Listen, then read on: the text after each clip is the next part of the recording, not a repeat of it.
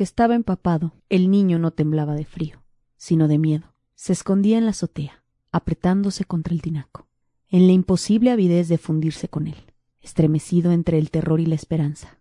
Filtraciones en los pisos, goterones en los muros, húmedas convulsiones en los metálicos barandales de las escaleras. El edificio lloraba, el edificio, porque los ojos humanos permanecían secos, y la sangre, y la noche.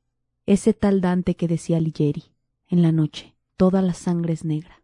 Acá ya un disparo, una que otra voz, y ya empiezan a recoger los cuerpos, muertos y heridos, tirándolos en los camiones del ejército. El edificio sollozaba, y afuera, cerca o encima de la sangre, los grupos aterrorizados bajo la amenaza de las armas, unos detrás del edificio, otros delante, algunos junto a la iglesia, revueltos hombres, mujeres y niños. Las lágrimas del edificio caían por las escaleras, mojando a los que bajaban con las manos en la nuca, y también a los que golpeaban los riñones o el vientre con las culatas de los fusiles y en mitad de las lágrimas y el miedo, una voz al ocaso. ¡Aquí hay uno! Un angustiado anhelo de protección maternal, en los quince años que ayer mismo, ayer tres o cuatro años la mamá protegía.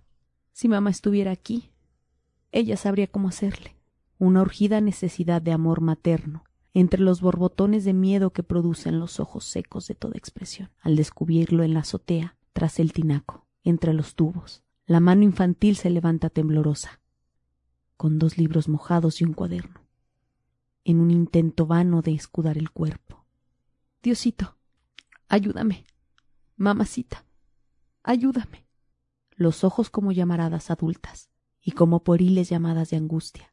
Ida ya la esperanza. Las rodillas tiemblan chocando una con la otra, y enfrente, solo otros ojos, ayunos de expresión y de sentimiento, y debajo de ellos el oscuro y metálico túnel infinito. Diosito, ayúdame. ¿Cómo se va a poner mi mamá? ¿Y qué esperas para echártelo? La mano del niño temblaba con los libros y el cuaderno, y los ojos del asesino. Dos disparos, los libros también atravesados y un ay, mamacita, un retorcerse, la sangre que brota y se mezcla con el agua que vierte el tinaco en la azotea del edificio Chihuahua. Lloviendo precisamente allí, donde toda el agua de México sería insuficiente para lavar la sangre. Se escucha una mujer del pueblo. Van a decir después que los tinacos fueron agujereados por las balas, pero la verdad es que esa noche lloró el edificio para compensar las lágrimas que no tuvieron los asesinos. Cuando los hombres les faltan lágrimas, hasta los edificios lloran. Verdad de Dios. Muy buenos días, tardes, noches o madrugadas dependiendo la hora en la que me estés escuchando. Seas bienvenido al capítulo 48 de Chateamo. Yo soy Karime Villaseñor y saludo a mi compañera, amiga, socia, compañera, el calcetín de mi piel, Anilu Pérez. ¿Cómo estás, gorda? hola, hola, gorda. Muy buenos días, tardes, noches o madrugadas. Pues bien, este, me quedé impactada, gorda, porque no les dijo. y nada más, pues aquí estamos. Iniciamos el podcast de esta semana, especial, em, pues conmemorando una fecha bastante significativa. Así es. Para, para el pueblo mexicano. Ay, gorda. Y, y creo que ha sido una de las cosas más fuertes que ha pasado el país? O tú dime. Sí. Y nos quedamos así, nosotros así como, tú dime si sí o si no, digo, creo lo que... Lo que les leía al principio es el fragmento de un libro de Juan Manuel de... Juan Miguel de la Mora, La Telolco 68, El tal Dante. El tal Dante. Entonces, si no vayan a creer que yo lo escribía, de haber dicho, ¡ay, qué padre! No, no, poderosa la gorda, poderosa, ¿eh? Aunque sí escribe, escribe poemas. Sí, Ay, gorda. Madre querida. pues como me imagino que ya debieron de haberlo deducido. ¿De el día vamos de hoy, a hablar? Vamos a hablar de la masacre de Tlatelolco. Tanto hechos históricos como lo que pasó después.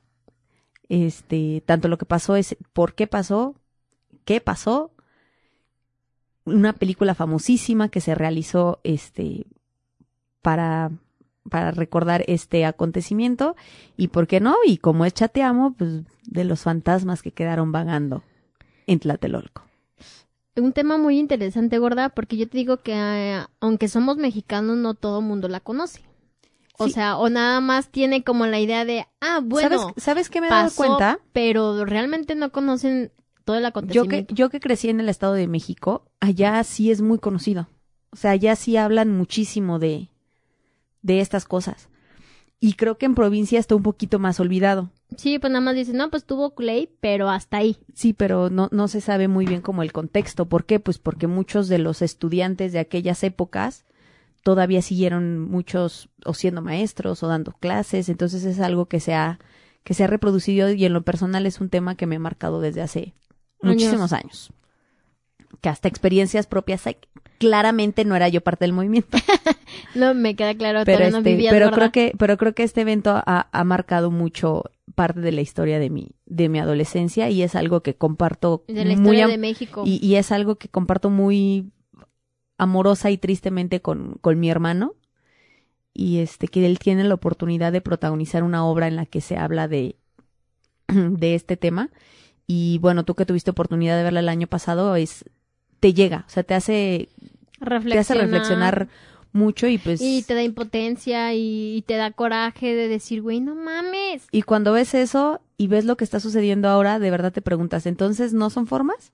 Exacto. O sea, el gobierno sí se acuerda cómo terminó con, con aquellos con jóvenes. aquellos con aquellos jóvenes, pero pues bueno, ¿le entramos? Por favor, Al- venga de ahí. Pero sí puede dar, este, romper, ¿no? Con la Por dinámica, supuesto, porque gorda, porque, porque si va a ser un porque va a ser un programa tenso, Así es. porque va a ser un programa tenso porque pues aparte que me basé también en parte de la de la bibliografía de la famosa obra de Elena Poniatowska, La noche Ok. de Tlatelolco. Ujú. No sé si alguna vez lo has leído. No, gorda, no lo he Vienen leído. en ese libro vienen muchos fragmentos de gente que estuvo ahí, Que lo vivió. que lo vivió. Qué miedo, la Entonces, verdad. Qué este- miedo. Eh, o sea, yo, lo, por ejemplo, vi un documental donde ah, entrevistaban a, obviamente, a gente que había estado ahí que sobrevivió. Ajá. Y bueno, o sea, se ve su cara de, de tristeza, de frustración, de coraje, de decir, no manches, o sea, una masacre horrible, el miedo que sintieron en el momento en que se empezaron a escuchar, fue, fue una cosa muy espantosa, Así la verdad. es. Y creo que es algo que, pues los que vivieron y sobrevivieron lo puedan superar. Es correcto. Es algo que no se puede superar. Pues ahí Entrémosle. vamos. Ahí vamos. Entonces, bueno, nada más retomando esto que dijiste, sí vamos a necesitar tus comentarios perspicaces porque Ok, sí es un tema me difícil. Sin embargo, sé que es un tema difícil, pero confío totalmente en que Aniluz habrá de qué burlarse. Espero que así sea y no me quede todo el tiempo callada así de ver. ¿y ahora ¿Y ahora qué digo? No, bueno, no, no de qué burlarse, sino en qué momento dar sus aportaciones. Cortar, cortar, Cortar con la este- atención. Sí, exacto. Muy bien. Han pasado 52 años y el grito de no queremos Olimpiadas, queremos revolución aún parece resonar en la Plaza de las Tres Culturas de Tlatelolco. Aquel 2 de octubre de 1968 pasaría a la historia como uno de los actos más crueles de represión en México. Aquello que parecía un mitin más se convertiría en la trampa perfecta para cometer la más cruel y cobarde masacre. Para que vean eso si lo escribí yo. Eso, no. Pero nada más. Hasta ahí nada más Hasta fue ahí. el primer párrafo. Gracias. Y gracias ya- por tu aportación, de verdad. Muy bien. Les cuento qué es lo que origina este movimiento estudiantil. Nada más para dar este, una premisa, en aquel, eh, en aquel año tocaban las Olimpiadas a México. Sí. Eh, las Olimpiadas iniciaban el 12 de octubre del 68. Sí. Entonces, eh, aparte de eso, México venía de que De una crisis del económica, venía, ¿no? una de, venía de la crisis económica de López Mateos y pues eh, Díaz Ordaz, que era el presidente eh, en esos años de, de, de gobierno en nuestro país, sé que nos escuchan de otros países, entonces nada más para tener eso, eso en cuenta porque es importante para el desarrollo de lo que, de lo que pasó. Después, este, incluso, eh, por lo que estuve leyendo, a veces es hasta más conocido este acontecimiento en otros países y más recordado que, Que en nuestro aquí. propio país. Hay un, hay un reportaje completo de la BBC totalmente en inglés y, y en el que hablan de, de, de la matanza. Entonces, nuestro presidente en esos años era Gustavo Díaz Ordaz. Pinche. Y su, su segundo al mando, su mano derecha, el que aquí es conocido como, ¿cómo se llama? ¿Secretario? ¿Secretario? Ajá. El, el secretario, este. Sí, porque no se le llamaba no es vicepresidente. vicepresidente, pero pues ahora sí que, que su mano, este, derecha era, era este Luis Echeverría, ¿Es correcto? que en el siguiente sexenio pasaría a ser El el presidente. presidente. Pero en ese momento era Gustavo Díaz Ordaz y Luis Echeverría, dos personajes importantísimos para el desarrollo de, de esta historia.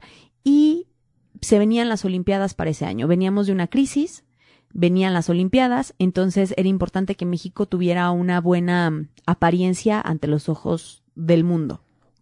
Literal. Eh, pues entonces ese es, ese es el previo. ¿Cómo empieza o qué es la masacre de Tlatelolco para los que no tengan ni la menor idea? Eh, fue un genocidio hacia estudiantes y es lo que vamos a platicar el día de hoy y vamos a hablar que viene a raíz de un movimiento que iniciaron los jóvenes. Ok. Entonces, este, ahí es, es de lo que vamos a platicar hoy, porque yo me fui así como que todo, como que yo dando por hecho que todo el mundo sabía de lo que ¿De hablaba. lo que íbamos a hablar? Entonces ahí va, y les voy a contar la premisa. ¿Cómo es, cómo es que empieza este movimiento estudiantil? El movimiento estudiantil tiene origen, eh, o al menos se le da como fecha de origen aparente, el 22 de julio de 1968. Todo esto por un pleito entre estudiantes de escuelas vecinas, unas vocacionales, las vocacionales 2 y 5 del Instituto Politécnico Nacional, y las preparatorias Isaac Ocho Ochetera, espera, es que está medio raro este apellido, es Ochote, Ochoterena, Ocho Terena. Isaac Ochoterena, incorporada a la Universidad Nacional Autónoma de México, UNAM.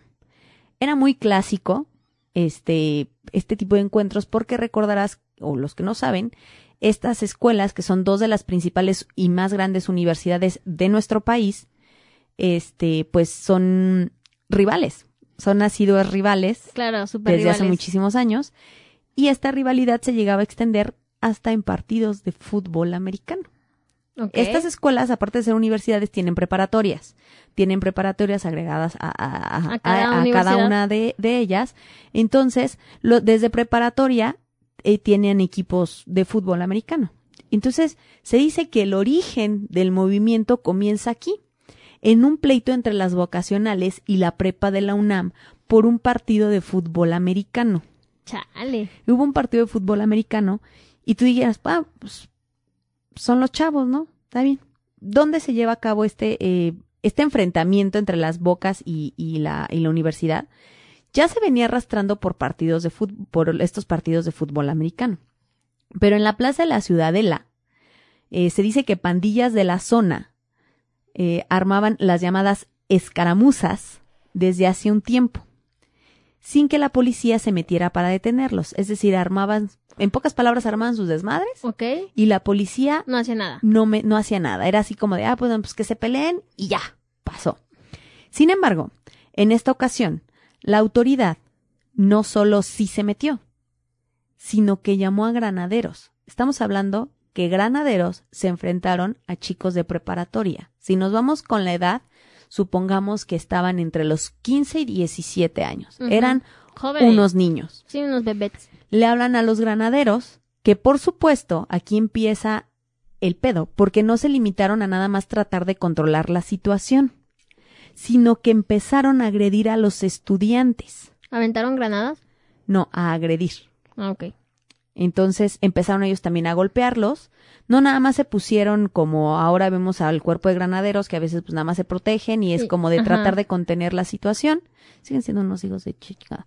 Pero este en esa ocasión ellos se metieron a golpearlos para tratar de, de Los- controlar. Estamos hablando de los estamos hablando de cuerpo de granaderos oficiales con el equipamiento necesario, con las armas necesarias para defenderse de otras armas. Los chavitos no traían armas, eran solo ellos tratándose de dar en la madre. Claro.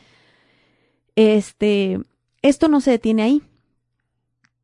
La aquí algo importante a resaltar es que el presidente estaba muy centrado en que México estuviera tranquilo, porque México estaba ante los ojos del mundo. Para las Entonces, tenían que tranquilizarlos como fuera. Esto provoca que el cuerpo de granaderos empiece a invadir, edificios de preparatorias. Imagínate que tú llegas un día a la prepa y encuentras que tu edificio está invadido y, entre comillas, protegido por cuerpos de granaderos. No, pues qué miedo. Empezaron a invadir las vocacionales. Esto hace que para protestar por la violencia policíaca, los, los estudiantes del Instituto Politécnico Nacional, al que ahora llamaremos el Poli, hicieron una manifestación el 26 de julio. Es decir, dime. Perdón, eh, aquí es donde las universidades rivales se unen. Sí, hacia allá vamos, porque empiezan, primero invaden las vocacionales. Ok. Entonces, para las vocacionales pertenecen al Politécnico. Sí. Para no revolvernos. Para no revolvernos. Eh, y las y las preparatorias de la UNAM normalmente tienen preparatoria número tal y, y, el, y un nombre. Ok. Entonces, las vocacionales, eh, esto hace que los los chicos del poli hacen una manifestación el 26 de julio, es decir, cuatro días después del primer enfrentamiento y de la invasión de los edificios de la preparatoria.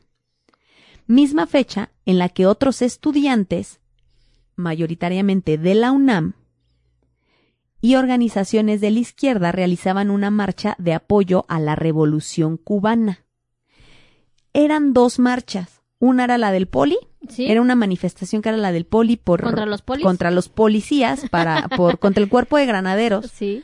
Para para defenderse de la invasión a sus escuelas y de los maltratos que les habían hecho, y la otra era por parte de los estudiantes de la UNAM y organizaciones izquierdistas que estaban apoyando a la revolución cubana. Era cuando la imagen del Che estaba a todo lo que da. Hasta arriba. La, la, la manifestación de los chicos del Politécnico debía terminar en el casco de Santo Tomás, pero al calor de la protesta se desvió hacia el Zócalo. En la calle Palma ya los esperaban los granaderos, que reprimieron las manifestaciones violentamente. Otro choque entre estudiantes y, granaderos, en los cuales los granaderos claramente vuelven a agredir físicamente a los estudiantes. Y no solo eso, sino que empiezan a detener a los, entre comillas, organizadores de las manifestaciones. Es decir, empieza a haber presos políticos. Empezaban a detener. a callar. Empezaban a detener a los, nuevamente en comillo, revoltosos. Ok. Desde que el cuerpo de granaderos invadió la Boca 5, se formó un comité ejecutivo de la Facultad de Ciencias Políticas de la UNAM en el cual se declara una huelga indefinida después de dos marchas que se realizan el 26 de julio, es decir, de la que acabamos de hablar. Sí. Después de esto es cuando los estudiantes empiezan a organizar y ya no están nada más los del poli, sino que los del poli y los de la UNAM se empiezan a juntar para empezar a organizarse. Les estoy hablando desde julio. Em, más de cinco mil estudiantes que se manifestaron en el Zócalo, provenientes del casco de Santo Tomás, se, se, desarrollan los enfrentamientos entre los estudiantes, policías, y esto provoca que un día después los estudiantes tomaran las preparatorias 1, 2 y 3 de la UNAM en señal de protesta por la represión. Se empiezan a organizar. ¿Se unen? Se unen, empieza por, empiezan las huelgas las que, e, ¿en, qué consiste una huelga estudiantil? Pues que no estudian. Sí, o sea, no entran a no entran a clases y los estudiantes toman las preparatorias 1, 2 y 3 de la UNAM. O sea, se ponen todos dentro de las preparatorias. Se ponen dentro de las preparatorias. Sin clases. Sin clases. Y, e, y, no solo, y no solo ellos, sino que es que no permiten tomar a los alumnos. A lo mejor supón que tú no quisieras como que tomar parte a. Al tomar las preparatorias no permiten que tampoco ellos entren y, entren, entren y tomen clases. A partir del 29 de julio, el Politécnico se une a la huelga indefinida, al igual que el resto de las preparatorias de la máxima casa de estudios. Es decir, todas las preparatorias del Politécnico y todas las de la UNAM se unen a la huelga indefinida. Y, no y, y para este entonces, existe ya el famoso pliego petitorio, que estaba conformado principalmente por seis puntos. Para este punto ya no nada más eran las preparatorias, sino que propiamente la, la- los de educación media, los de educación superior, que eran ya los universitarios, También empiezan a unirse a sus Y también a sus compañeros, claro. Y empiezan ahí, empiezan a hacer los comités nacionales de huelga, empiezan a tener a los dirigentes, que eran los que, ahora sí que los que se plantaban, los que hablaban a los estudiantes, y los que en teoría eran los que iban a hablar, pues, con las autoridades. Con el gobierno.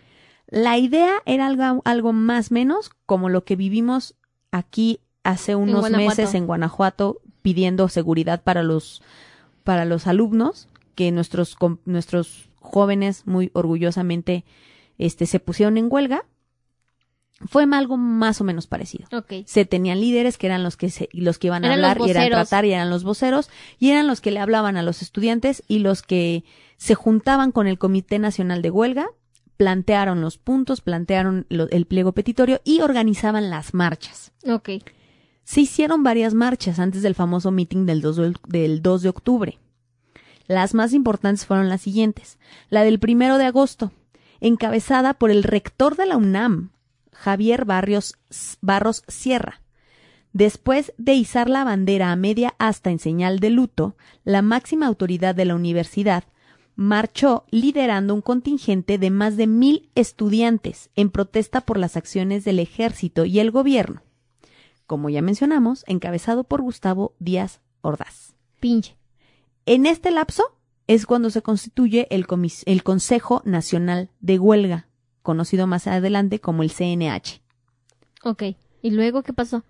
Después de esa marcha siguió la del martes del 13 de agosto, en la que más de 150 mil personas se, manifes- se manifestaron en perfecto orden para demostrar a la ciudadanía que ellos no estaban instigando la violencia, porque claramente como el gobierno se defendía, era que se estaban defendiendo de los estudiantes. Claro, que Entonces ellos hacen otra marcha en el cual fueron perfectamente ordenados, no se metieron con nadie, no golpearon a nadie, para demostrar que ellos no querían, no querían violentar.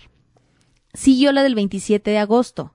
Esta fue convocada por el CNH, en el que participaron más de 400 mil personas. En esta marcha se iza a media asta una bandera rojinegra para representar la huelga en el Zócalo.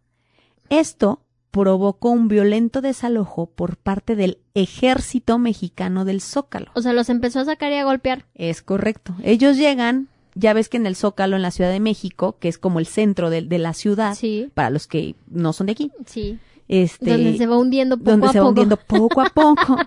Así, adiós, México. Excelente idea construir una ciudad arriba de donde de fue, un arriba de donde lago. fue un lago. ¿Por qué no? Porque, ¿Qué puede salir mal? Porque hashtag México. Sí, ya sé.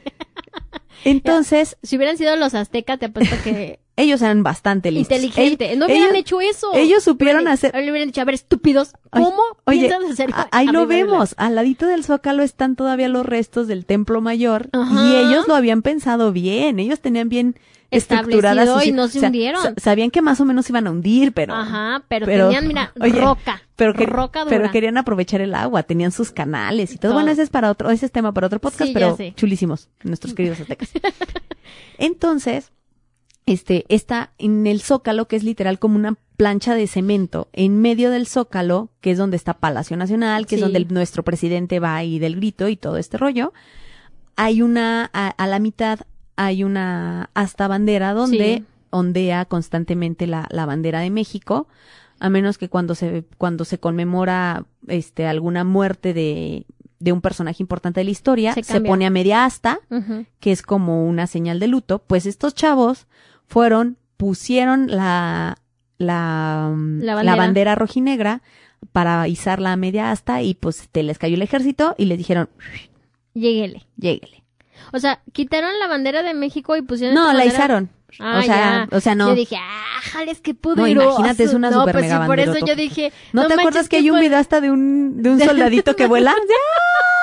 No, por eso yo dije, güey, no mames, pues no, qué poderosos la, la izaron ahí. Ah, ok. ¿Y luego? Pues bueno. Siguió la del viernes 13 de septiembre. Y desde ahí, mira, viernes 13, ¿por qué no pensaron? Esta es una de las más recordadas porque yo no sé si tú habías escuchado de ella, pero es la famosa Marcha del Silencio. No, no. Esta fue sepulcral y fue impresionante ya que se calcula que estuvieron presentes más de 250 mil personas, Un chingo. las cuales marcharon en total silencio desde el Museo de Antropología e Historia Imagínate. hasta el Zócalo. Si no nos echaba un pedo, ya echaba, Sabía que ibas a decir esto. ya echaba a perder todo, pobre Marcha. y, y imagínate, en silencio todo así. Vol- volteando, Haciendo volteando, caras. volteando contigo. Ya, Pérez. Sí, ya. Deja de estarte de pedorreando, estarte no manches. No, pero fue algo bastante impresionante en la cual No, pues es que toda la masa de personas iban de totalmente.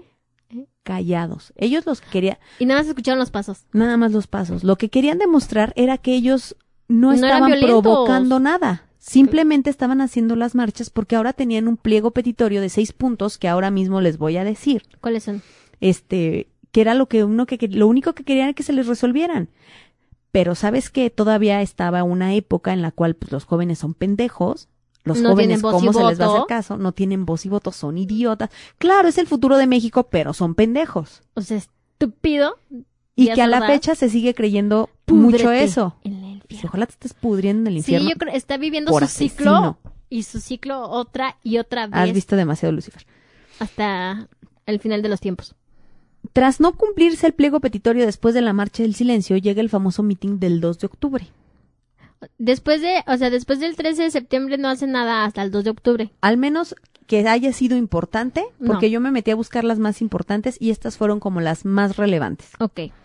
Eh, y después de ahí es cuando se hace la cita para el meeting del 2 de octubre en la Plaza de las Tres Culturas de Tlatelolco. Ajá. Antes de entrar a eso, les voy a era el pliego petitorio, para que te des cuenta que era, habría sido muy fácil Que los cumplieran y ya. negociarlos e intentar cumplirlos y todo se hubiera quedado Ahí. en paz. Punto número uno. Liberar li- la libertad de todos los presos políticos, es decir, de los estudiantes y activistas que habían sido detenidos por manifestarse. O sea, los seguían detenidos, no los habían soltado. Sí, estaban detenidos. Incluso te va a impresionar esto. Algunos llegaron a estar encerrados hasta en Lecumberri, No. Solamente Pobrecitos. por ser dirigentes del movimiento. No ma- imagínate. Y hubo algunos, ahorita vamos a llegar a esa parte, pero hubo unos que duraron años en Lecumberri. Se pasaron de por lanza. haber s- marchado aquí. Era la libertad de los presos políticos, que nada les hubiera costado. No. Era la derogación del artículo 145 del Código Penal, Federal. ¿De qué hablaba este artículo? Este artículo era el que regulaba los delitos de disolución social, que se entendían como la difusión de ideas que perturben el orden público o afecten la soberanía nacional. ¿Qué, es- quería- qué querían ellos? Que este artículo dejara de estar en el Código Penal, que es algo más como, como libertad de expresión. Es correcto. En este artículo se decía qué era delito y qué no era delito el salir a hacer a la calle. Es decir, lo que ellos salían y a lo mejor si hablabas mal de Gustavo Díaz Ordaz y si llevabas propaganda izquierdista o que ellos consideraran como, como alborotadora, podías irte a la cárcel. Esto por el Código Penal, eh, por el Código y que siento 145 que, que ahorita es algo que Penal. quiere retomar AMLO. O sea, no puedes hablar mal de él porque, Porque así te puedes va. terminar en el bote. Pedían eso. El 3. La desaparición del cuerpo de granaderos. Este grupo policial participó en varios actos de represión estudiantil previos al 2 de octubre. Entonces ellos querían que el cuerpo de granaderos se eliminara. A la fecha, pues sabemos que sigue existiendo el cuerpo de granaderos. Sí. Que tampoco a lo mejor ni siquiera con que lo hubieran deshecho, simplemente pues con que hubieran desocupado El las vocacionales, y ya. los Se hubieran dejaron retirado. y ya. Cuatro, destitución de los jefes policíacos Luis Cueto y Raúl Mendiola. En 1968 eran respectivamente el jefe y el subjefe de la policía capitalina, y quienes habían tenido roces con los estudiantes en varias ocasiones. Es decir, querían que les quitaran el puesto a los jefes de la policía. Que conociendo a nuestro gobierno nada les hubiera costado quitarlas, darle otros Y listo. y se acabó. 5. Indemnización a las víctimas de los actos represivos. Es decir, antes de esta masacre del 2 de octubre en Tlatelolco ocurrieron varios enfrentamientos que, claro, dejaron estudiantes muertos y heridos. O sea, ya desde ahí. ya había muertos antes de. Entonces, ellos pedían indemnización para las familias. Claro, pues, y con todo derecho. Y el último era deslinde de responsabilidades de los funcionarios involucrados en actos de violencia contra los estudiantes y establecer un diálogo público entre autoridades y el Consejo Nacional de Huelga para negociar perdón. las peticiones. Era, vamos a, fue, es que si ves esto, es algo como lo que acaba de pasar hace unos meses en Guanajuato. Es correcto. Solamente O sea, pedían ser escuchados. pedían y ser que los escuchados. aceptaran. Fue, fue algo público en el cual los estudiantes hablaron con las autoridades, se llegaron a acuerdos, se firmaron y todo se calmó. Es correcto. Era algo muy parecido. Y si tú escuchas estos, estas seis peticiones, realmente dices, Güey, no Güey. mames. No te costaba nada. o sea, habría sido más fácil negociar que, a- que lo que hiciste. O sea, si querías llamar la atención, la llamaste, estúpido. Los estudiantes son eh, convocados a un meeting el 2 de octubre a las 5 de la tarde en la Plaza de las Tres Culturas en Tlatelolco, Ciudad de México. Para los que no conocen, les explico más o menos cómo está el lugar para que entiendan cómo fue todo perfectamente Calculado. calculado y planeado. La Plaza de las Tres Culturas en Tlatelolco, Tlatelolco es una como una delegación, una unidad habitacional, una unidad habitacional en el cual específicamente donde está la Plaza de las Tres Culturas tiene edificios alrededor, edificios podríamos llamar en aquel sea, tiempo de los más modernos, Ujú. rodean la plaza, imaginemos que tienen como un patio de la escuela en el cual hay edificio a la izquierda, edificios a la derecha, edificios al frente y de un lado tienen este ruinas eh, de ruinas históricas, ruinas, no sé exactamente qué cultura sean, honestamente, les, les estaría mintiendo si, si les digo, güey, pero hay como, hay pirámides, ¿Sí? hay, hay ruinas, este, Eh, ¿En qué delegación está? Ahora sí me hiciste una buena pregunta, fíjate. Muy buena para variar contigo. Perdón. Pero ahorita lo investigamos. Me, me perdonas, yo, yo como en la escuelita, ¿no? Eh, teniendo Sí. yo. Disculpe, maestra, pero ¿en qué delegación se encuentra ¿En qué delegación se encuentra Tlatelolco? Ah, Pero eh, la llegas en la línea 3 del metro. en la delegación Cuauhtémoc. en la delegación Cuauhtémoc. Está. Tlatelolco. De, de hecho, pues hay una estación de metro que tal cual así se llama. ¿Tlatelolco? Tlatelolco. Sí. Ok, y luego, Está, la, está una plancha, están los edificios, está una iglesia también antigua y esta parte de estas ruinas eh, antropológicas, no sé cómo se les podrían llamar, en el que hay pirámides. Hay pirámides literal, no que construyeron, sino reales, pirámides pertenecientes a una, a una cultura mexicana antigua. No, les mentiría si les digo de quiénes eran, entonces no les voy a decir, porque, pues, ¿para qué les miento? pues sí, ¿Pa' ya, ahí, ahí lo investiga. Es Por eso se llama la Plaza de las Tres Culturas, porque se, eh, en teoría es porque está Ahí. el modernismo, Lo este, antiguo lo antiguo, y está lo contemporáneo. Sí, sí, sí, ándale. Así, Algo así. por eso se, por eso se le llama así, porque está la iglesia, están las, están las ruinas y están los edificios modernos. Eran unos edificios, unas unidades habitacionales Enorme. enormes, enormes. Y literal, si tú te pones al centro de la plaza de las tres culturas, estás rodeado, sí, no hay forma de salir. no hay forma de salir. Entonces, según, según este cuenta la, la historia, este eh, Díaz Ordaz no estaba en el país para para esos para esos momentos o no estaba en México. El chiste es que no estaba. Andaba de parrane pinche viejito. Y según yo, hay, un, hay una versión que dice que Echeverría le dice que va a haber este Meeting. meeting y la orden de Díaz Ordaz es acaba con esto ya. O sea, ya, finalízalo. Y el que toma la decisión de hacer esto una masacre es Echeverría. ¿Y está en la cárcel?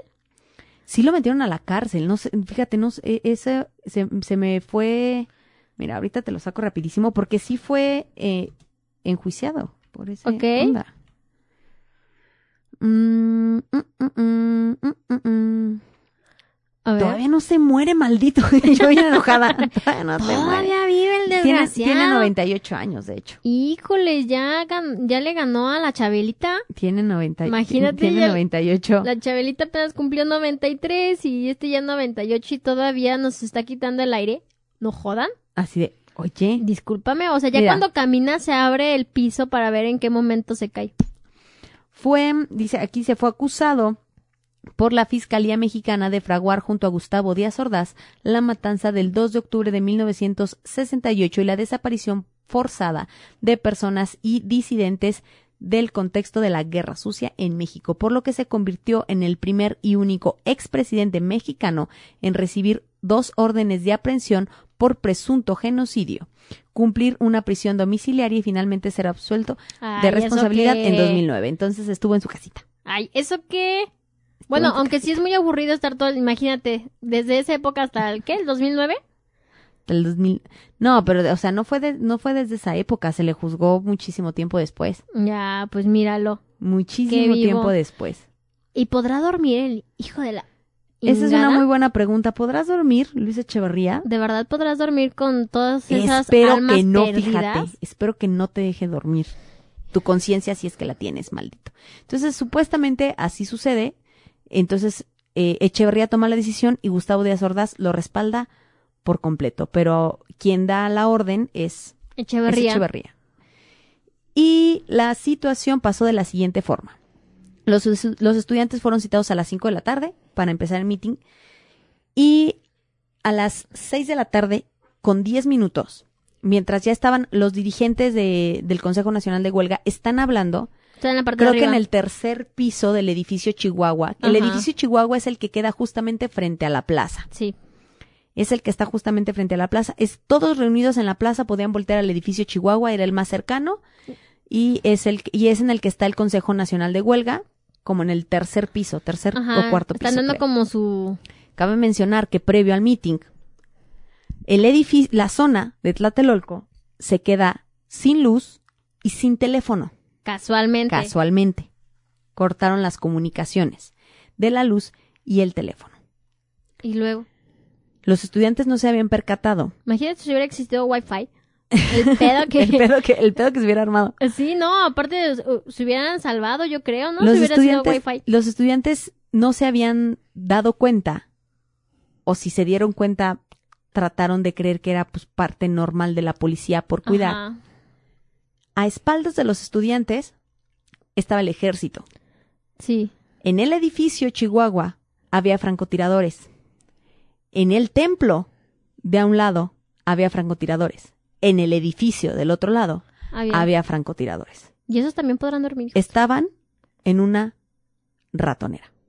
Hacia donde corrieran, se iban a encontrar o con el ejército o o con, los francotiradores.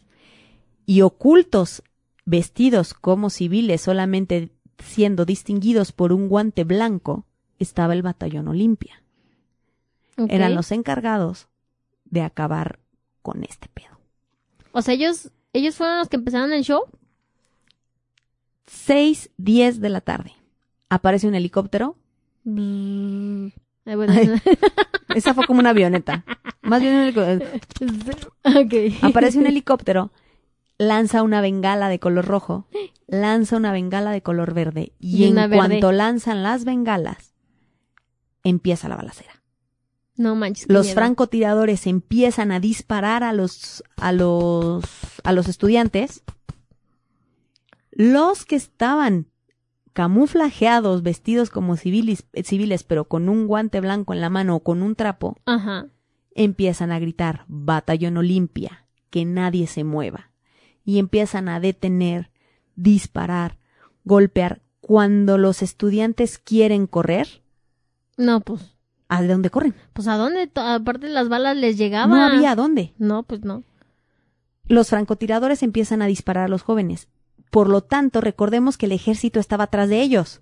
Entonces el ejército también empieza a recibir balas y O el sea, ¿los ejército empieza a responder a los que estaban disparando desde arriba.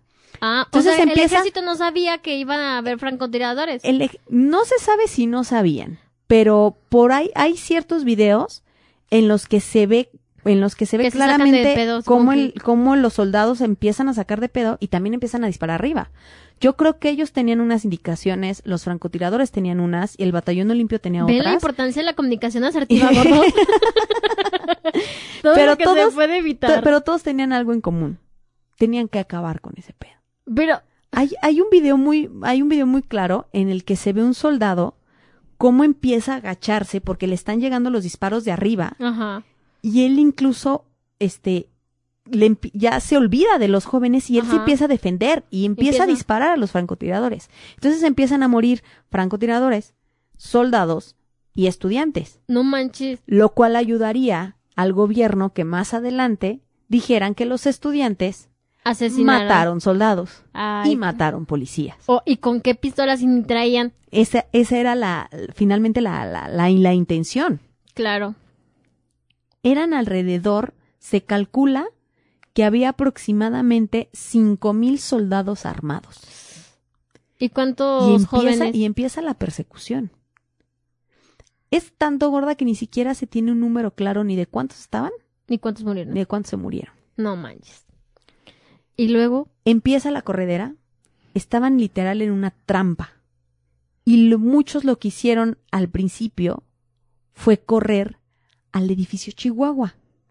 Se metieron.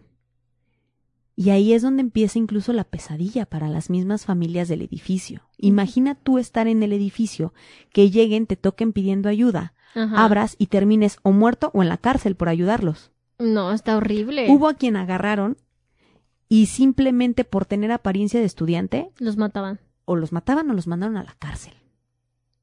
¿Y por qué? Pinche gente de verdad. En el libro de Elena, eh, de Elena Poniatowska, donde hay ciertos este, testimonios que recopilaron de, de, estudiantes y de dirigentes que estuvieron, que estuvieron ahí. O sea, sí hubo dirigentes que sobrevivieran. Claro, hubo dirigentes de... Y luego, De hecho, mi hermano en una ocasión tuvo oportunidad de entrevistar a un dirigente de, de- del movimiento que de hecho estaba en silla de ruedas porque una bayoneta lo, lo Lo- lastimó. y luego, gorda. Entonces empieza la cacería que duraría por largas horas. Los tanques, tanques de guerra ocupan la Plaza de las Tres Culturas. Empiezan a agarrar a los jóvenes que se metieron al edificio, los desnudaban, los ponían desnudos contra la pared, los hacían marchar desnudos con las manos en la nuca hacia los camiones del ejército sin saber cuál iba a ser ahora su, Su rumbo. su rumbo, su destino, sin saber si los iban a matar. Dicen, empieza, como película, empieza a llover. Cuando cayó la noche, Ajá. empezó a llover y hay gente que todavía vive en los edificios de, en los edificios de Tlatelolco y dicen que corría la, el agua manchada de sangre, que parecía un, Un río. un río de sangre. Era el agua de la lluvia que se acumulaba y la sangre que estaba en el, en el piso la manchaba y corrían ríos de, de sangre. Hay testimonios tales como el helicóptero disparaba y empecé a oír los tiros en el cielo. Tiraban a lo bestia. Por eso se incendió el edificio Chihuahua por los tiros que provenían del helicóptero. Esto lo dijo Estrella Sámano, una estudiante. La Plaza de las Tres Culturas es una explanada situada en lo alto. Se sube a ella por varias escalinatas, y por un costado está cortada a pico para dejar al ser descubierto las ruinas prehispánicas recientemente restauradas. Sobre las ruinas fue construida en el las- sobre las ruinas fue construida en el siglo XVI una pequeña iglesia, Santiago de Tlatelolco. Esto lo comenta Luis González de Alba del, de la- de la- del Consejo Nacional de Huelga. Estaban rodeados. Déjame- Aquí había leído otro, espérame. Sí. Mm. No. Dice, yo estaba repartiendo propaganda y juntando dinero para el Consejo Nacional de Huelga, cuando las tres luces verdes salieron por detrás de la iglesia. Una señora que buscaba suelto en su bolsa para darme se arrinconó. Le dije, no se espante, es una provocación, no se espante. Varias personas pasaron corriendo y también les grité, no corran, son salvas, son salvas, no corran. De pronto pasó. De pronto pasó un compañero y le llamé la atención. ¿A dónde vas? Hay que calmar a la gente para que no corra y que se devuelva, como un autómata y que se y que se va hacia el centro de la plaza y me di cuenta que ya no regresó. Y dije, híjole, este ya no regresó. José Ramiro Muñoz, estudiantes de la FIME de, del Politécnico tercer año de la carrera de Ingeniería Mecánica. O sea, ¿lo mataron? Al compañero. O sea, el que corrió, le Sí, dispararon. ya no volvió. De hecho, eh, recuerdo muy bien en la universidad, eh, cuando nos dieron historia de México, justamente el maestro nos puso videos que la verdad se ven impresionantes como las balas, pues, eh, ahora sí que van matando a la gente y cómo van cayendo como muñequitos. Como- se oye horrible la comparación, pero como moscas. Ajá, ajá, que van cayendo como moscas y que la gente va corriendo, gritando y de repente ves una montaña de cuerpos Ajá. de que van Que empezaron a levantar y a subir a camiones del ejército. De hecho, se dice que hubo familiares que jamás encontraron el cuerpo de, el cuerpo sus, de hijos. sus hijos. Qué triste de verdad. Hay Y- testimonios en el libro de Elena Poniatowska donde vienen frases como una ambulancia, por favor, una ambulancia, mi hijo se muere. y nada. Y nada. Y nadie llegó a salvarlos. Mientras que el otro Porfirio, digo Porfirio Díaz, ándale, Ándale. ay, también ese. Gustavo, Gustavo es otro Díaz. Ese es otro. Gustavo Díaz Ordaz. Mira, libre como el viento. Hay un documental en el que hablan tanto estudiantes como maestros y dirigentes del Consejo Nacional de Huelga que sobrevivieron. Y hay un testimonio bastante conmovedor de uno de los maestros que estaba en el movimiento. Y él cuenta que está, que es que él se queda congelado cuando empiezan a, a a disparar. él se queda congelado y que llegó un alumno y que le dijo, Profe. corra, profe, corra. Y dice que en el corra, profe, vio como una bala le atravesó la cabeza y su alumno cayó no a mames. sus pies. De hecho, en el documental cuando él lo está contando, llora. Pues Llora cuando dice una bala le atravesó la cabeza porque él está contándolo en la plaza de las tres Ajá. culturas. Si una bala le atravesó la cabeza y cayó. Aquí cayó a mis pies y él empieza a temblar y a llorar.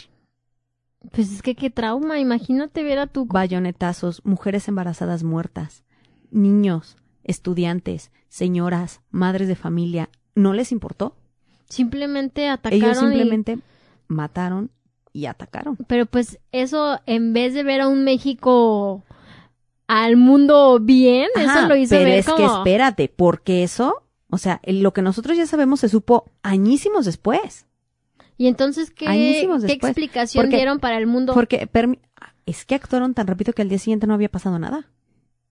La plaza ya estaba perfectamente limpia. El agua les ayudó. Ya estaban barriendo y es como si no hubieran pasado nada. Y, y, y como prueba, les voy a leer alguno de los encabezados de los principales diarios de la Ciudad de México el jueves 3 de octubre de 1968. Esto daría para que al día siguiente hubiera sido un ¡fum! Sí, de no manches, el gobierno mata jóvenes, familias, ¿Sí? niños embarazados. Y lo que se leía es, en el Excelsior se leía, recio combate al dispersar el ejército un meeting de huelguistas, 20 muertos, 75 heridos, 400 presos. ¡Ah! 20 muertos, no mames. El Novedades dijo, balacera entre francotiradores y el ejército en la ciudad de Tlatelolco. El Universal. Tlatelolco, campo de batalla durante varias horas. Terroristas y soldados sostuvieron rudo combate, 29 muertos y más de 80 heridos en ambos bandos. Mil detenidos. La prensa. Muchos muertos y heridos. Habla García Barragán. Balacera del ejército con estudiantes. Periódico al día. Criminal provocación en el mitin de Tlatelolco causó sangriento zafarrancho. Muertos y heridos en grave choque con el ejército de Tlatelolco. Entre los heridos está el general Hernández Toledo y otros 12 militares. Un soldado falleció. El número de civiles que perdieron la vida o resultaron lesionados es todavía impreciso. El Heraldo. Sangriento encuentro en Tlatelolco. 26 muertos y 71 heridos. Francotiradores dispararon contra el ejército. El general Toledo lesionado. El Sol de México. Manos extrañas, manos extrañas se empeñan en desprestigiar a México. El objetivo, frustrar los Juegos Olímpicos números 18. Francotiradores abrieron fuego contra tropa en Tlatelolco. Heridos un general y 11 militares, dos soldados y más de 20 civiles muertos por la refriega. Periódico El Nacional. El ejército tuvo que repelar a los francotiradores. No manches. Ovaciones. O sea, Sangriento tiroteo en la Plaza de las Tres Culturas. Decenas de francotiradores se enfrentan a las tropas. Perecieron 23 personas y 52 lesionados, mil detenidos y más vehículos quemados. Y por último, la afición, nutrida balacera provocada en Tlatelolco en un mitin estudiantil. Esos fueron los periódicos del 3 de octubre. y la mayoría dicen 23, 20, 20 personas. O sea, le pusieron 20, pero no le pusieron 20 mil. es correcto. estúpidos. Y ninguno dice la Hay, al- verdad. hay algunos estudiantes sobrevivientes que dicen que se pudo haber llenado el estadio Azteca con tanto muerto. Me imagino. O sea, si en el, en el estadio caben 100 mil. No, Fácil. estamos hablando del campo. No, imagínate. Sí, o sea, del puro campo. En el campo. No, qué, qué tristeza de verdad. Es tanto que pues no hay, no hay un número. No hay un número certero. No, y pues para saber, pues no nos contaron cuando los iban bajando del camioncito del ejército. Como, como para llevar el conteo, ¿no? Y más, más aparte los que arrestaron y se los llevaron Sí, sin y que saber. jamás volvieron a ver. Muchos, muchos terminaron, como les decía hace un momento, en, en. Lecumberri. Pero, y no salieron, o hay unos que ya habrán Después salieron, pero sí estuvieron bastante tiempo. bastante tiempo. Pero, por ejemplo, esos de los que sacaban Por ejemplo, había una en historia. las casas de... Había una. Un, De habitación. Un, este. Un fragmento en donde una esposa contaba literal cómo iban casi casi que llegando a su casa. Llegó el ejército, vio a su esposo y le dijo: Tú pareces estudiante. Se lo llevaron y lo metieron a Lecumber. Nada más así. ¿Y los abogados qué pedo? Hay fragmentos también en donde hay un chavo que dice: Yo vi a compañeros comiéndose sus credenciales de estudiantes. Para que no los agarraran. para que no los agarraran. Han pasado 52 años de esta masacre a jóvenes, a familias, A madres. que dejó marcado a nuestro país y no es absolutamente nada que nos enorgullezca. Orgullece. Para Pues nada. No, para nada. Es más bien qué pena y qué tristeza que nuestro gobierno hizo esto. Así es. ¿Me estás Y- escuchando, Echeverría? Deberíamos hacerle lo mismo. Irle cortando uno, Uno a uno de sus deditos. para que vaya sintiendo lo que la gente sintió.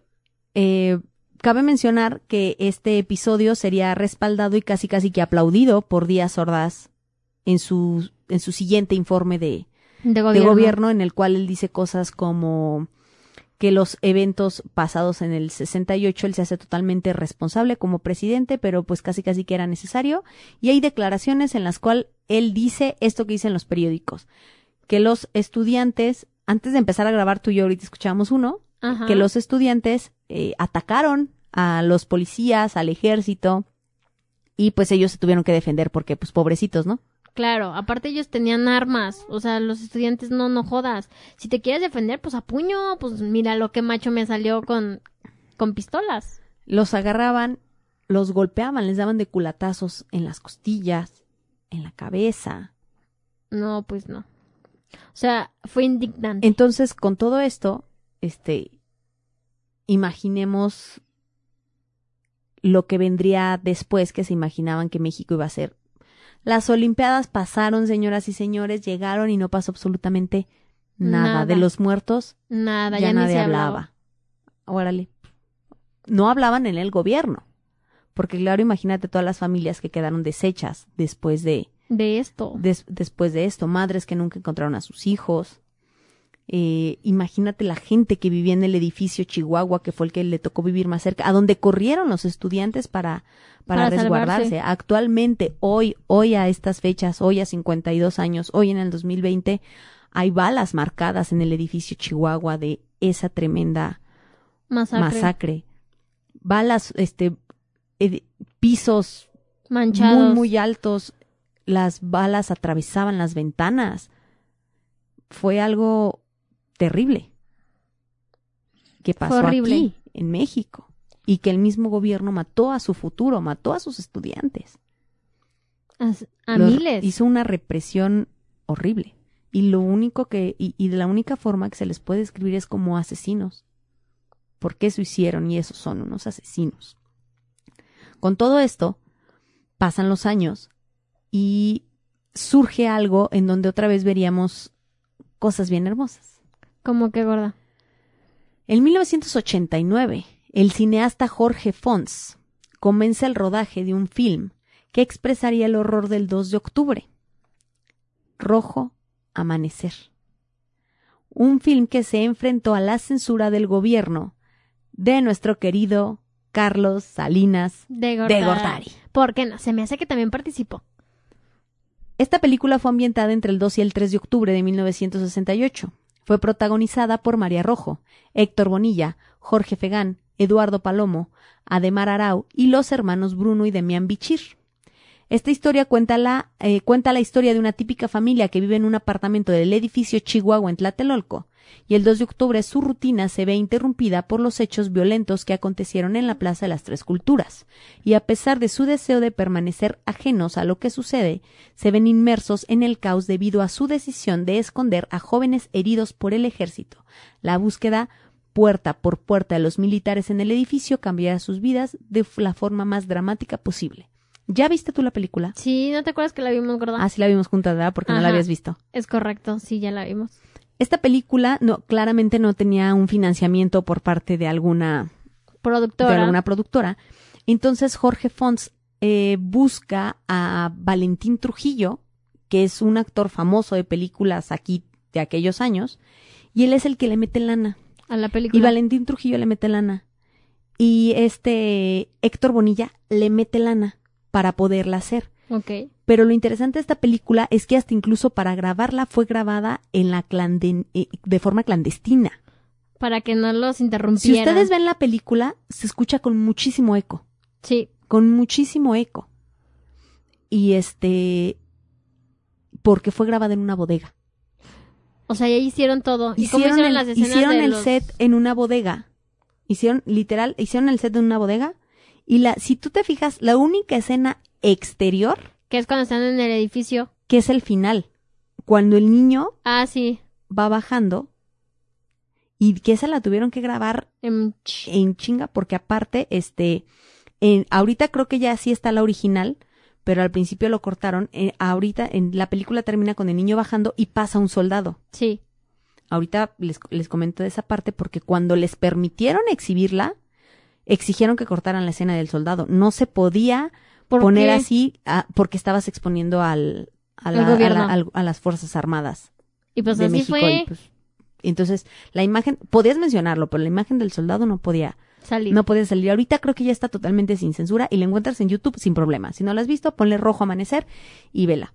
Demián y Bruno Bichir vivían en Tlatelolco cuando eran niños. Entonces ellos dijeron que al llegar al set y ver cómo estaba dijeron este es un este es un departamento del edificio Chihuahua estaba perfectamente ambientado la historia era muy buena pero tenían que grabar de forma clandestina porque no tenían permiso para estar grabando algo así. Ok.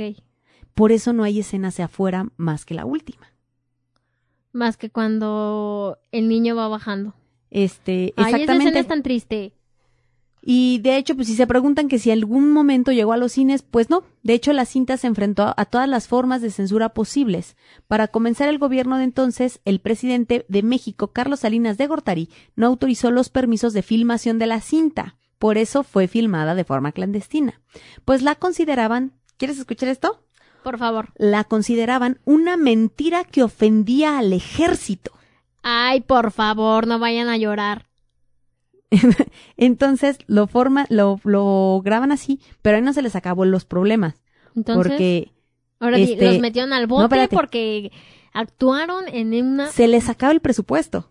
Ajá. Se les acaba el presupuesto, ya que pues al llegar, imagínate que tú sabes que cuando vas a filmar una película, pues buscas quién le entre al patrocinio y Claro, que- y, para subirle productor presupuesto. Entonces imagínate cuando llegabas y les decías, sí, fíjate, es que va a ser de la matanza del 2 de octubre. ¿What? No, No, yo gracias. con el gobierno Cepillo. no me meto. A la mitad del rodaje, el dinero que se había aportado fue cuando se acaba y es cuando Valentín Trujillo entra y dice, yo te doy lo que falte para terminarla, yo te doy la lana. Finalmente es imposible que llegue a cartelera y tuvieron que esperar mucho tiempo para poder estrenar en cine, y solo con una versión censurada de la película, que es en la que le cortaron muchísimas escenas. Escenas donde salía el ejército, la escena también donde llega el ejército a buscar al abuelito, Sí, tampoco estaba porque porque Prohibida. ponían a un soldado. claro. La última donde pasaba caminando un Ajá, soldado tampoco. tampoco estaba. Y a todo esto, pues si se preguntan en aquel tiempo, 89-90, ¿cómo lo tomó el, el público? Pues lo tomó bastante bien. Las personas salían conmovidas del cine e incluso gritaban consignas a favor de los estudiantes en plena función. La crítica también la aclamó, pero los medios de comunicación más grandes y tradicionales la atacaron con todo. Claro, bien pagados por el gobierno. Finalmente es una película que años después pudimos ver en televisión abierta, Claro. con ciertas censuras y que actualmente la puedes ver y que incluso ya existen películas nuevas basadas en la matanza. Está creo que verano del 68, Sí. que es como una historia de amor que fue que fue como encausada hacia, El hacia el 68. 68, pero creo que ninguna es tan cruda como lo fue Rojo, Rojo Amanecer. Amanecer. Sin problema, ustedes métanse a YouTube. Lo véanla. pueden ver. Si no la han visto, si son de otro país y quieren verlo, ¿Cómo se vivió? entren. En fin, existen cientos de textos, cientos de libros, poemas, canciones, documentales, recordando y que ahora pues tenemos la oportunidad de, de, de verlos. Les comentaba al principio, en lo personal, mi hermano participa en una obra desde hace muchísimos, bueno, dejó de actuarlo muchos años, el año pasado lo retomó, este año afortunadamente le vuelve a tocar este presentarse. Si ustedes viven en la Ciudad de México, en el Estado de México, va a estar este en Coacalco en el Foro Gabriel Bárcenas, así búsquenlo en, en Facebook, va a estar este fin de semana, este, este sábado y domingo y el siguiente. Entonces, este, si ustedes gustan ahí buscarlo, búsquenlo así, foro, foro este, Gabriel Bárcenas, Covacha de Bufones, búsquenlo, ahí van a ver accesos y todo. Y si les interesa cómo ir a, ir a verla, este, pues creo que vale mucho la pena. Eso sí, nomás no es para niños, pero, pero vale. Sí, porque Vale mucho la pena. la obra sí es un poco fuerte, entonces Sí. no lleven niños. Y este, pero si gustan, se llama, es La Pesadilla 1968 jamás se olvida de Emilio Carballido y este con la bajo la dirección de Isaac Ortega y actuaciones principales de mi querido hermano Luis Ezequiel Villaseñor y Carolina Subiré. Son son los dos son los Principales. dos principales. Y pues bueno, para cerrar como un capítulo digno de Chateamo, pues claramente después de tanta matanza tenían que existir las historias de fantasmas dentro de Tlatelolco. Pues sí dicen que se siente una energía muy pesada cuando entras a la plaza, ¿no? Sí, Y digo, y me imagino, pues si tanto cuerpo de joven, de mamás, y de, hecho se habla y de hecho, y de hecho se habla de mucho de los fantasmas de Tlatelolco, ya que dicen que aparte pues como están en, en ruinas pre- prehispánicas en las que supuestamente se pudieron haber cometido este También, sacrificios humanos, pues es una plaza que ha estado llena de sangre en muchas ocasiones. Y de hecho también hay videos donde ustedes pueden ver a mediums que van al edificio Chihuahua para tratar de liberar la a las almas y las energías que están ahí, que están ahí no, atrapadas. pero ¿cómo ha de poder para salvar todo eso? Imagínate, si son miles. Y, y de hecho hay una mm, hay una leyenda entre la gente de- del edificio Chihuahua y de Tlatelolco que dicen que cuando llueve muy fuerte se alcanza a ver el agua pintada de sangre. ¿En serio? Oye, Eso eso, estaría dicen. muy loco. Eso dicen. Este, y ese es uno de ellos, y incluso dicen que hay fantasmas, de, Tla- de que hay fantasmas Se que se mezclan con, con la gente común y corriente. Ay, no, Sí. no, no voy a ir. Quería Porque conocer la plaza. Porque aparte, Oye, si se me aparece de repente porque uno. aparte, en, aparte de lo de, Tlatel- lo de lo de Tlatelolco, en el terremoto del 85 se cae el edificio Nuevo León. Ok. También se muere gente. Entonces Ay, es una plaza y- que O sea trae, que ese edificio ya no existe. lo reconstruyeron. Ah, ok. Entonces, Y el este, Chihuahua sigue en pie. Y el chi- sigue en pie y, y es, y es imponente. Actualmente, si ustedes visitan la Plaza de las Tres Culturas en Tlatelolco, encontrarán la plancha enorme y encontrarán una piedra como en forma de monumento Ajá. con muchos de los nombres de los estudiantes caídos ahí. Siempre está lleno de flores, siempre hay velas Y creo que lo más estremecedor es que hay gente que con puño y letra y con un plumón han ido a marcar los nombres de sus familiares muertos el 2 de octubre. Y en el piso, al menos el día que yo fui y la conocí, está marcado un cuerpo como cuando llegan los peritos y marcan claro. donde cayó un cuerpo, está marcado con gis, un cuerpo como si ahí hubiera caído muerto. En el edificio Chihuahua hay marcas de los balazos, que no solamente están en el edificio, sino que en los alrededores. Se siente una vibra bastante Pesada. pesada. Oye, si yo hubiera leído esto de los del- de, la lluvia y la sangre, ese día que yo fui a conocer Tlatelolco, que fue porque mi hermano quiso ir, porque se está, e- e- él, él desde muy chico quería representar este papel y fuimos a conocer la plaza. Cosa curiosa, ese día veníamos de la biblioteca. Veníamos de la biblioteca Vasconcelos, que es una de las más grandes de la Ciudad de México, y mi hermano se metió en la hemeroteca. Yo les estoy hablando que mi hermano tenía 12 años Bien bebé. se metió a la hemeroteca a buscar esto, gorda, a ver qué decían los periódicos. Y cuando y se que- sorprendió de ver la estupidez que decía. No, se sorprendió de ver que no existían. Ah, no existía nada. No hay periódicos con la fecha 3 de octubre en la hemeroteca de la José Vasconcelos. O sea, todas las eliminaron. Lo único que encontró fue una revista Ajá. que hablaba del tema y explicaba en dónde estaban posicionados los francotiradores. Fue todo. No había ni un solo periódico del 3 de octubre en la hemeroteca más grande de la Ciudad de México. Ni Mm. uno. ¿Y luego? Y entonces de ahí él decidió, dijo, quiero ir a conocer Tlatelolco. No sabíamos cómo llegar, pero dijimos, el metro nos tiene que llevar. No hay pierde. Nos fuimos al metro, bajamos a Tlatelolco, dijimos la Plaza de las Tres Culturas, nos mandaron a caminar un poquito, caminamos, llegamos a la plaza y en cuanto tú la pisas y volteas y ves a ver, y volteas a ver esa piedra con nombres que más que una piedra parece una lápida gigante, Sí. te llenas de una energía mm, tan triste Te estremece al máximo. volteas y imaginar que ese piso estuvo lleno de cuerpos, lleno de jóvenes muertos, asesinados, y estábamos viendo todo eso, estábamos haciendo la reflexión. Me acuerdo que mi mamá tenía muchas ganas de llorar porque se siente algo súper fuerte. Empieza a llover. Como película, empieza Ajá. a llover y no una lluviecita, una señora tormenta. Y corrimos a escondernos al edificio Chihuahua. Que puede salir mal. Es el más cercano. Entonces Sí, claro. corrimos y nos tapamos ahí. Y hasta estando ahí es cuando yo le digo a mi mamá, Ya me quiero ir. este es el, yo es, le dije, este es el edificio Chihuahua. Y recuerdo perfecto que estábamos al lado de una entrada para el edificio, ya para Ajá. subir a los departamentos.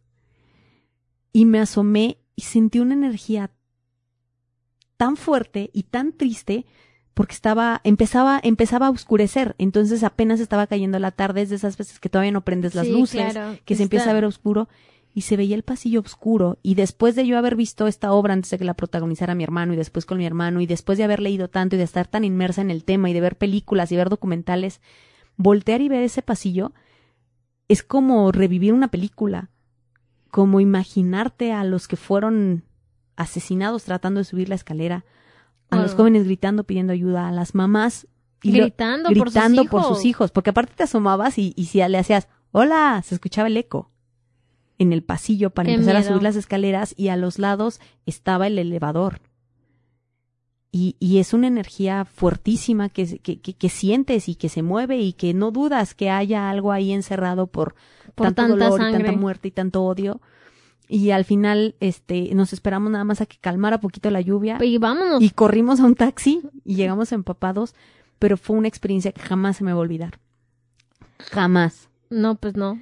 Creo que cuando vas sin conocer tanto contexto, podrías a lo mejor no estar tan sensible al tema, pero cuando vas y conoces el nivel de historia y el nivel de contexto es un lugar que te mueve, que te mueve muchísimo. Y yo cada año y cada fecha me gusta retomar el tema porque creo que es algo que no merece ser olvidado jamás.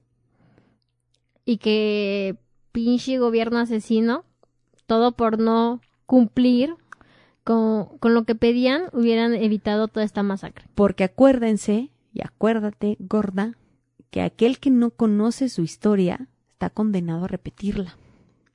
Entonces, este, voltemos a ver un poquito lo que está haciendo el gobierno con nosotros.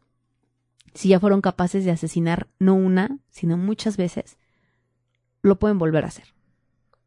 Y Claro. para quienes dicen, estas no son formas, pues ¿por qué no le dijeron al gobierno que esas no eran formas de tratar de acabar con, Con, un jóvenes. movimiento estudiantil que no tenía, Y que todo empezó por que no tenía nada malo, Ajá, y que todo empezó por un que partido. todo empezó por un pleito entre vocacionales y que ese afán de querer aparentar ser un país Que no cuando lo no lo somos pues ni lo éramos, y quedó más, de- más que demostrado con, con tanta sangre derramada. derramada. Entonces, espero que si tú no conocías la historia completa de la masacre de, de Tlatelolco y de los fantasmas que seguramente todavía Ay, vagan por, por el edificio Chihuahua. Leí una historia también de gente que decía que se escuchaban lamentos en las madrugadas en el edificio. ¿y cómo no? Acuérdate que las paredes guardan. Las paredes guardan. Entonces, es- imagínate escuchar eso en la noche, qué miedo. Y de hecho dicen que es tan y común. cuando llueve más, Fíjate que de hecho dicen que es tan común que la misma gente de Tlatelolco está acostumbra. acostumbrada. yo no yo no sé si me puedo acostumbrar, Algo así. qué miedo. Pero pues bueno, espero que este capítulo no este sí lo podría llamar como un capítulo de miedo porque creo que la Un realidad capítulo especial un, un capítulo muy especial y un capítulo en memoria de de todos de estos todos jóvenes aquellos caídos. Jóvenes y, de todos aquellos que siguen luchando al día de hoy y de todos aquellos que han sido reprimidos simplemente para buscar algo bueno para para los demás y un homenaje para aquellos que lo siguen recordando año tras año tras año tras año. En lo personal es un tema que siempre me mueve muchísimo y espero que si ustedes no conocían la historia la conozcan y no permitan que esto se olvide jamás. Y que también que jamás vuelva a pasar algo así. Es correcto. Que jamás. Porque no es justo. No es justo porque al final de cuentas, mira, pinche Díaz Ordaz, al año se murió el hijo de la chingada. Se peló gallo. se peló gallo. Y pues finalmente aquí quedó su México igual que como no igual porque México jamás volvió a ser igual después de de esto. después de esto y nunca debemos de volver a ser a, a ser igual y de verdad creo que es una historia que vale la pena seguir siendo contada año con año porque fue horrible lo que el gobierno hizo fue fue terrible qué qué, qué gobierno mata a sus propios jóvenes En México. México O sea, imagínate qué pinche referencia de nuestro país. Porque hashtag- no, ja- México. porque hashtag Mm, México. México. el país donde matan a sus estudiantes y a sus mujeres Ah, mm, así es. muy bien gorda pues espero que te haya gustado este capítulo Me encantó. este Por ahora no pude cotorrear tanto porque pues no había material. Oye, pero es que, es que les decía, a lo mejor no es uno de miedo, pero la, la realidad a veces supera, supera la ficción. Totalmente Los de invito a que se echen la, vi- el- el- la noche de Tlatelolco de Elena, Elena Poniatowska. Vienen muchísimos testimonios de gente que estuvo ahí. Hay cientos de documentales. Los invito de verdad a que si no conocen, los vean. Aprendamos, conozcamos otro poquito. Y, y pues ahí estuvo, gorda. Pues muchas gracias, gorda. Espero que, le- que lo disfruten y que lo descarguen, ya saben, en. Spotify, iBooks, Apple Podcast, YouTube. YouTube. Bueno, ahí no lo pueden descargar. Bueno, sí lo pueden descargar solamente si tienen premium. Pero pues ahí denle like. No, sí se puede descargar. Pero- sí se puede descargar. Claro, Spotify, aunque no tengas el premium, todos los podcasts no, son pero yo digo descargables. YouTube. Ah, YouTube. Ah, no, Ah, YouTube sí. O Nada sea, más que tengas YouTube, el si eres premium. premium, lo puedes descargar. Yo dije, no, Spotify sí te deja aunque no seas pre- premium. Ya le iba a querer chetear. No. Y pues bueno, antes de despedirnos después de este emotivo episodio, les recuerdo seguir participando en la dinámica número, eh, en la, para el capítulo 50 de Chateamos, la segunda dinámica. Tenemos un giveaway con un cilindro con una gorra y una playera con el logo de Chateamo. Muchísimas gracias a nuestros patrocinadores oficiales Publipromo Promocionales. Los invito a que los busquen así en Facebook Publipromo Promocionales. Los van a encontrar, ahí van a ver todo lo que tienen para ustedes y pues y súper súper contentos de que de que nos hayan apoyado para estos primeros 50 capítulos. Bien el 50, les adelanto que ya tenemos invitados este confirmados para para el 50 porque ese va en audio y va en video. Exacto, porque es muy especial, es Muy el número especial, 50, es es un primer año de Chateamo y después del 50 vamos a hacer una pequeña pausa, ¿va? Eh, no sé, estoy- y, y si hacemos una pausa, a lo mejor nada más sería como de una o dos semanas. Ah, bueno, nada más para que... Nada más para ir preparando como la siguiente La siguiente temporada. etapa de capítulos. Pero este, ya lo hablamos ya acá internamente, pero si no, pues terminando el 50 le damos al, 51. al 51. Eso, Ya- mamona, esa es la actitud que yo esperaba. Ya, pero Te- ya- te- tenemos muchos vemos. temas pendientes míos. Sí, no, la bebé de luz tiene unos temas en la lista. Pero- Híjoles. Buenísimos. Pues muchísimas gracias por habernos escuchado. Les agradezco mucho. De nuevamente, muchísimas gracias a Public Promo Promocionales. Gracias a todos los que nos escriben. Síganos en redes sociales. Y pues, como cada jueves, yo te busco y te pregunto, ¿chateamos?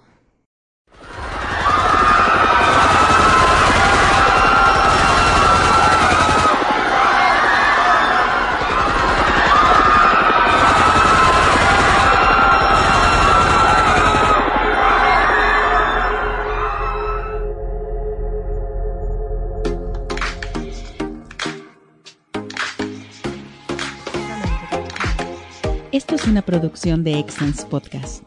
Si te gustó, por favor califícanos con 5 estrellas y dile a quien más confianza le tengas que se suscriba. Estamos disponibles como Excellence Radio en Spotify, Apple Podcasts, iBox y YouTube, así como en excellenceradio.com. Comparte.